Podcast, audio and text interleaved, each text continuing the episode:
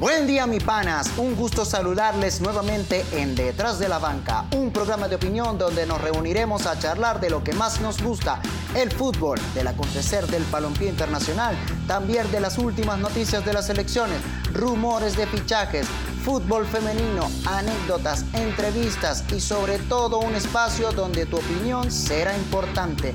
Esto es Detrás de la Banca. Los invito a seguirnos en nuestro canal de YouTube Detrás de la Banca y en nuestras redes sociales Instagram y Twitter arroba Oficial 2021. Así que rápidamente damos inicio a nuestros temas del día de hoy. Damos comienzo con el pitazo inicial. Bienvenidos a Detrás de la Banca. Buen día, mi panas. Aquí estamos nuevamente en Detrás de la Banca. Hoy, como siempre, nos reunimos para hablar de lo que más nos apasiona, el fútbol. Este día estamos cuatro personas para debatir y hacer que este programa sea bastante interesante, porque tocaremos un tema muy importante. Me encuentro aquí en línea con mi pana, el indio Jack, mi compañero, el estadista Walter, el terror de Dominicana, Roger y su servidor Táchira. Fuerte abrazo, muchachos. ¿Cómo están? Todo fino, mi pana. ¿Cómo están ustedes? Saludos, un abrazo, muchachos. Qué bueno encontrarnos de nuevo. ¿Cómo está el clima en Dominicana, Robert? Todo bien, todo bien. bueno, bueno, me alegra mucho. El tema de esta jornada es un poco polémico. Sabemos que la tecnología avanza a pasos agigantados, pero que a veces desata un mar de crítica. Unos lo defienden, otros atacando. Hoy traemos al estrado al bar para muchos funciona, para otros es una desgracia, para otros le quita ese sabor sabroso que tiene el fútbol. Eh, tenemos claro que en algunos eh, pasajes de los partidos es una herramienta que no se está aplicando como debe. Eh, tenemos el partido del Everton-Liverpool, un gol que anula al árbitro, de va por supuesto fuera de juego de Henderson. No fue así. En España ya van varios reclamos de los directores técnicos, donde jugadas complicadas favorecen a los equipos grandes. Hace poco, hasta en la Champions, a Cristiano se le hace una falta y el VAR brilló por su ausencia. Otro partido, Atalanta-Madrid, una expulsión que condiciona el juego y si vemos la repetición una y otra vez, yo no veo penal. Para mí es como si se buscara a David y no a Goliat para aplicar la ley. Entonces, muchachos, el VAR ¿qué tan beneficio, beneficio trae al, al, fútbol? ¿Cuáles son sus ventajas, desventajas, su uso? ¿Está bien? ¿Se está aplicando de buena manera? Comienzan detrás de la banca. Dime, Walter. Bueno, yo, yo creo que, que el VAR es una herramienta extraordinaria, pero muy mal utilizada. Eh, en los ejemplos que estaba dando al, al, al principio, creo que que resumiste un poco lo que está pasando. Para mí me parece que, que, que es una herramienta que, que, viene a hacer justicia o está llamada a hacer justicia en el fútbol, pero la, está, la están utilizando muy mal. Eh, en lo fuera de juego creo que, que, es en lo único que está funcionando porque es algo, es algo de, de, geometría pura. El fuera de juego está, está o no está adelantado. Ahí no, hay, no, ahí no se trata de interpretación, ni de reglamento, ni de absolutamente nada, sino de que el jugador si está por, de, por delante de la línea está adelantado pero en jugadas donde, donde, donde hay apreciación o el árbitro todavía tiene poder de decisión aún estando el VAR, es donde vienen los problemas. Ya tú nombrabas lo del el, partido del Atalanta contra el Madrid. No fue un penal, pero, pero fue, fue de escándalo. La jugada fue fuera del área, pero fue escandalosa. Al revés, probablemente no lo hubiesen pitado. El penal que le pintan al Barcelona contra el PSG, si bien es cierto que Cursagua eh, en el movimiento golpea a, De Jong y lo desequilibra. En la otra área una jugada donde le dieron, le, dieron un planchazo a Mbappé en, en, el tobillo y nadie lo vio. Y, y, el fin de semana hubo algo escandaloso en, en, en, la Premier. Jugaba el Brighton con el, con el Bromwich. Falta a favor del, del Brighton. El árbitro pitó, el jugador cobró, marcaron el gol y lo anuló. Fue al bar y lo validó. Volvió a ir al bar y lo volvió a anular. Y el gol quedó anulado definitivamente. Terrible. Tú, Roger, ¿qué opinas de eso? Bueno, ese, es, yo pienso que, que el bar sí te ayuda en algunos casos, como dice Walter, en el tema del fuera de juego. pero eh, yo no sé por qué está tan mal aplicado cuando es, o sea, eh, me imagino que ellos tienen hasta mejores tomas tal vez que, que nosotros mismos y, y, no hablamos ni siquiera de uno, un solo árbitro que lo está viendo, son dos, tres árbitros que lo están viendo y no puedo creer que se equivoquen tanto. O sea, a mí no, no me parece que son equivocaciones, sino al contrario, son manipulaciones.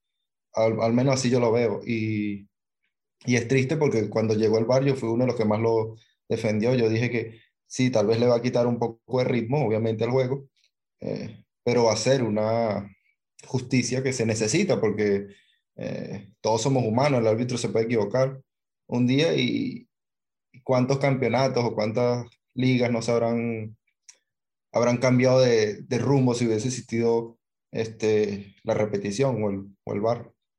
Entonces, yo estaba de acuerdo, pero en vista de, de cómo lo están eh, usando, no, ya a veces hasta digo que prefiero no que no esté, porque aparte que te quita el ritmo, siguen habiendo las mismas polémicas que, que habían antes de, del bar.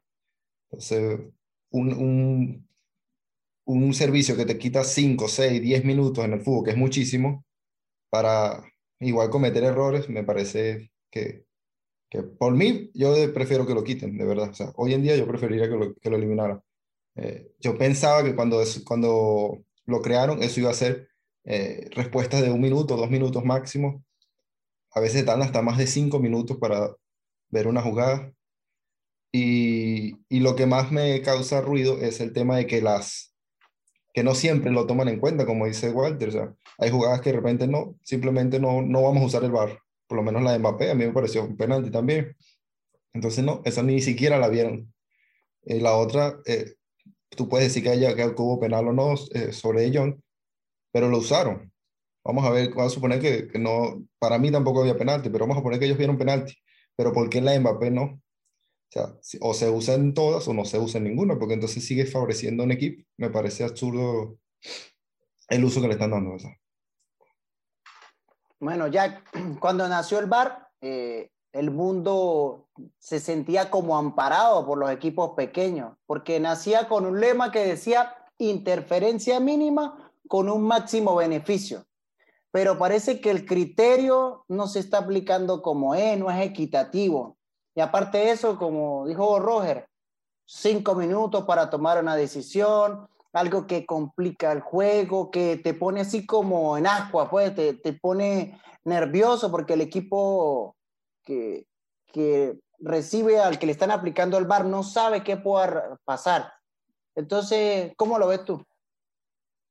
Mira, como todo proceso de cambio, genera ciertas respuestas en, en, en, en, el grupo, ¿no?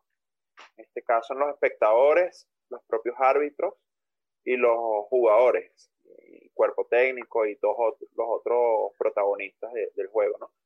Creo que por allí van los tiros.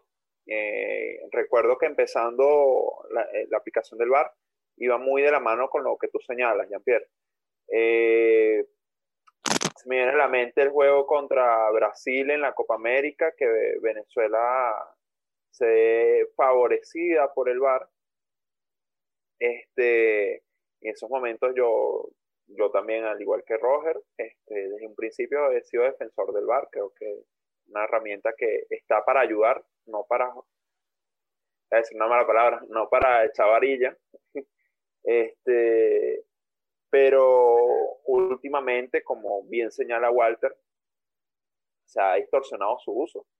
Se ha ido hacia la polaridad de, del beneficio del grande y, y, y, de echarle varilla al pequeño.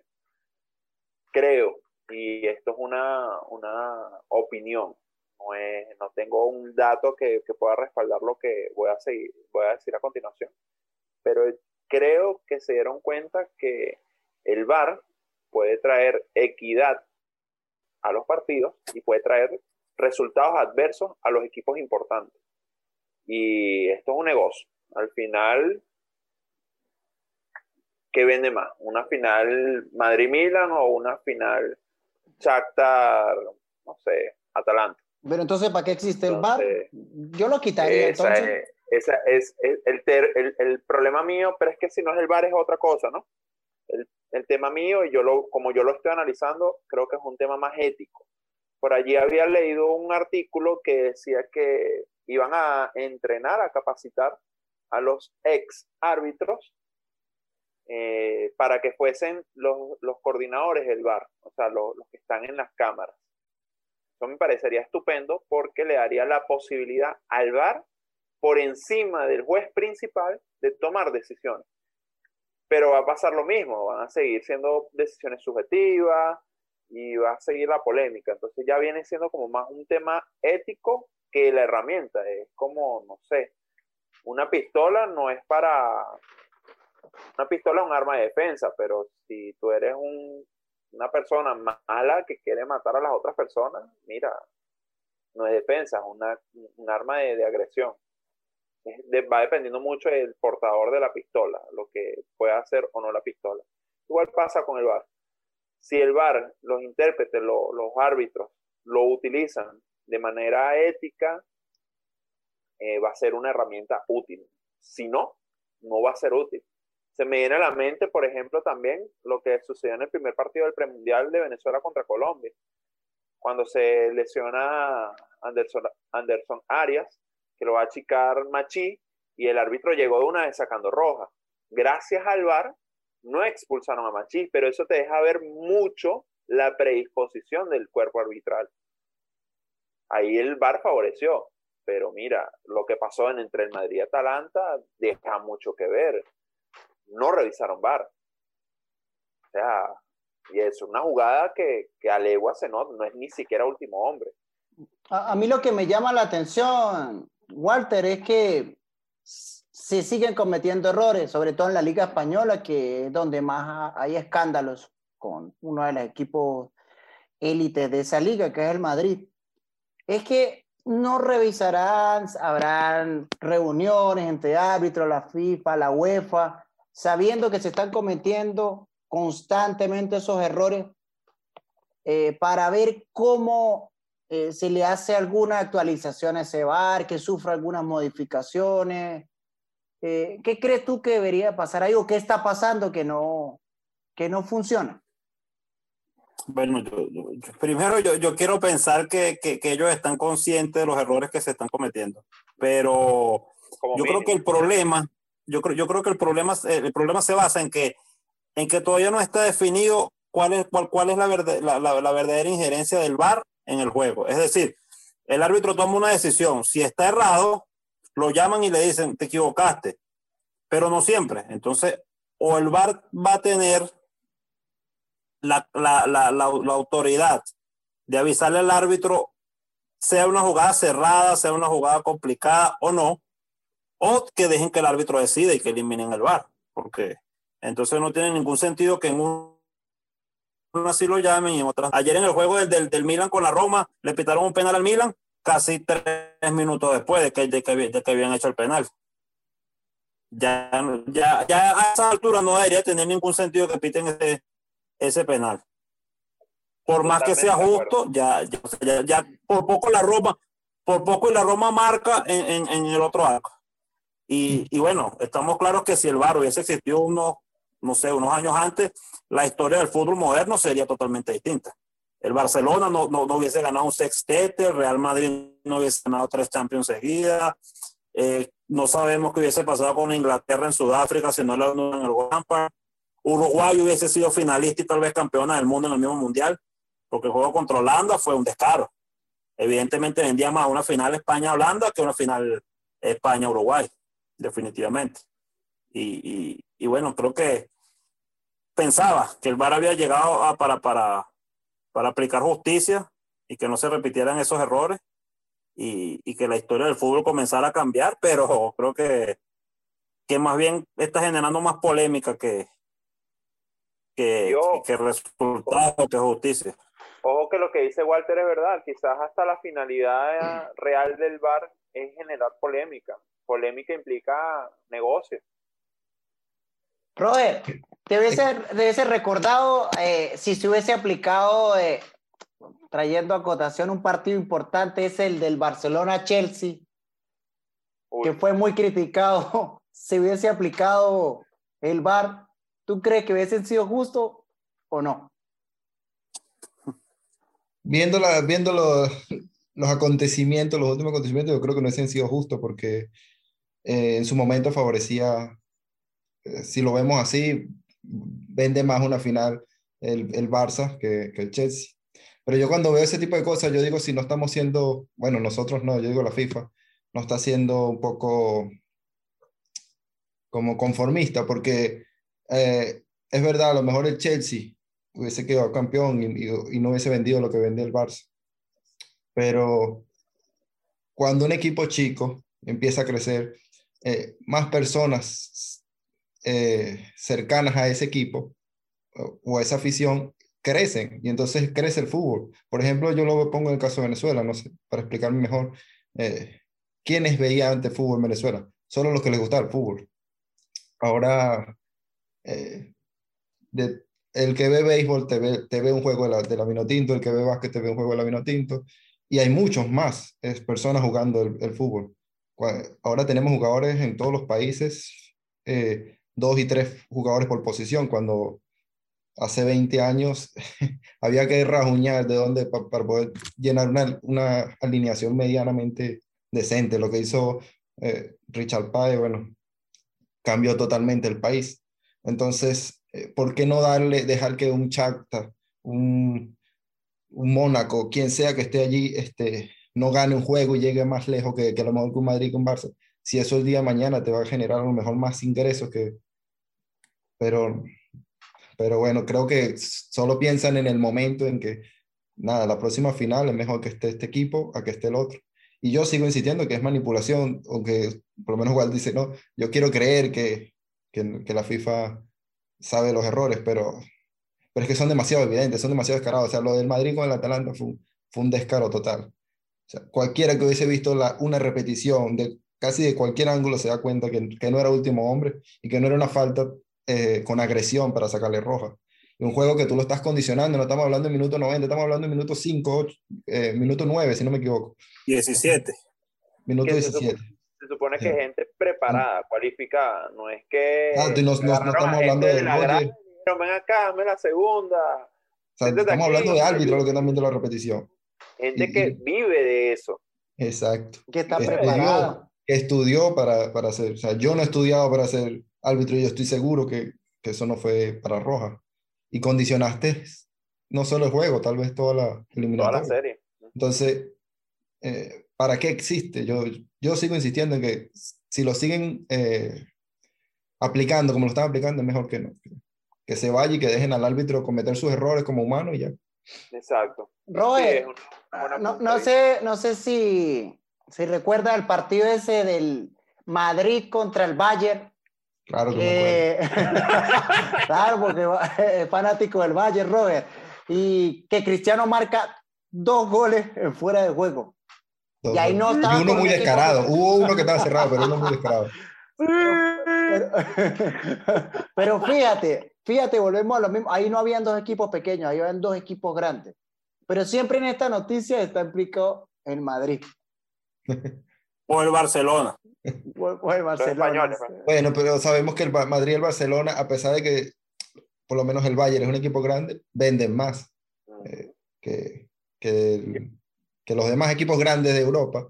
El Barça está a un nivel más alto en ese, en ese aspecto. Entonces, siempre lo han favorecido, no, no es un secreto. O sea, yo a veces veo en las redes, me causa risa, un, un fanático del Barcelona diciéndole a un fanático del, del Madrid que es un ladrón, que el bar, o al revés, le dicen al otro Barcelona con, con la Uy, B. no hablemos del Barcelona porque hay problemas por ahí, no, no, no toque. pero por ahí es gancho, mismo, o sea, hay a los dos los favorece. La única forma que no favorezca a lo mejor es cuando juegan ellos, me imagino, pero del resto siempre los favorece. No decir que siempre, pero los favorece en su gran mayoría. La mayoría. Incluso en los sorteos, muchas veces salen ellos con equipos que tú ves, el equipo fácil, entonces tú ves en el otro grupo Bayern, eh, Liverpool y Juve. Y tú dices, pero y a ellos le toca el Charta, el, lo, bueno, Charta ya no es tan, tan fácil, pero siempre le toca un equipo mucho más sencillo que los demás. El, el, el apoel y el molde. El apoel. el bate. Y el molde. Tal cual. Bueno, muchachos, entonces tenemos claro que el VAR debe sufrir modificaciones y... O chao. Exacto. Yo más O que el chao, exacto. tal, es el uso del VAR. El, el uso ético. Claro, claro. El uso ético. Porque el Ah. VAR te pilla la jugada. El VAR te cumple la función. Pero es lo que dice Roger.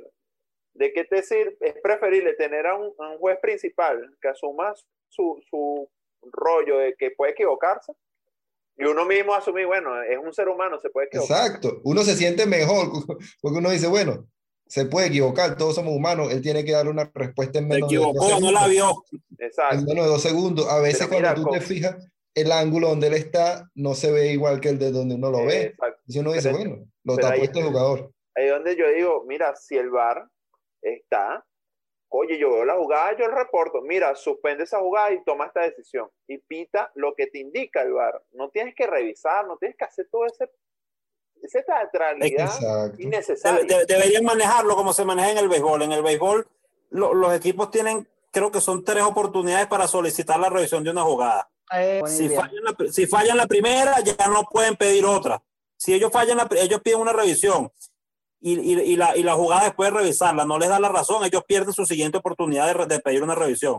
Así te- se ahorra tiempo. Una, Y una- además, no, va, no la ve el árbitro que tomó la decisión. Si un árbitro canta una jugada en un partido de béisbol, ahí hay cuatro árbitros. Van otros dos árbitros que no son los implicados en la jugada a revisarla. Y ellos son los que vienen con la decisión. Tal cual, pero es que aquí estamos hablando que normalmente son cuatro o cinco personas sentados en la cabina que como con 12 tomas diferentes.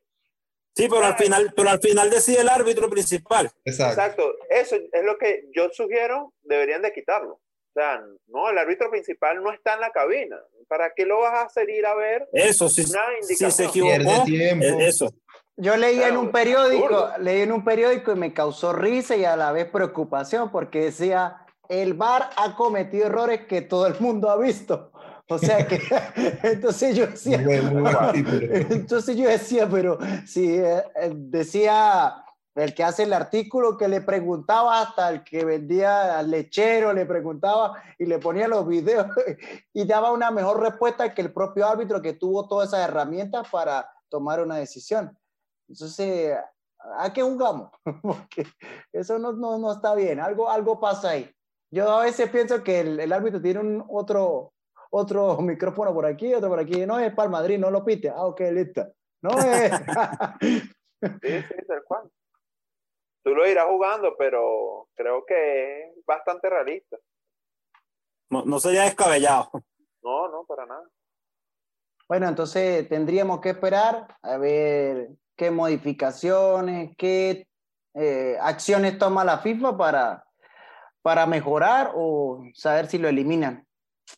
Entonces, bueno, muchachos, por el día de hoy, al culminar el programa, fue un placer haber compartido este programa con ustedes y nos vemos luego en una próxima entrega en Detrás de la Banca. Salud, chao, muchachos. Suscríbanse, suscríbanse. No les cuesta nada. Suscríbanse. Dale like, compartan.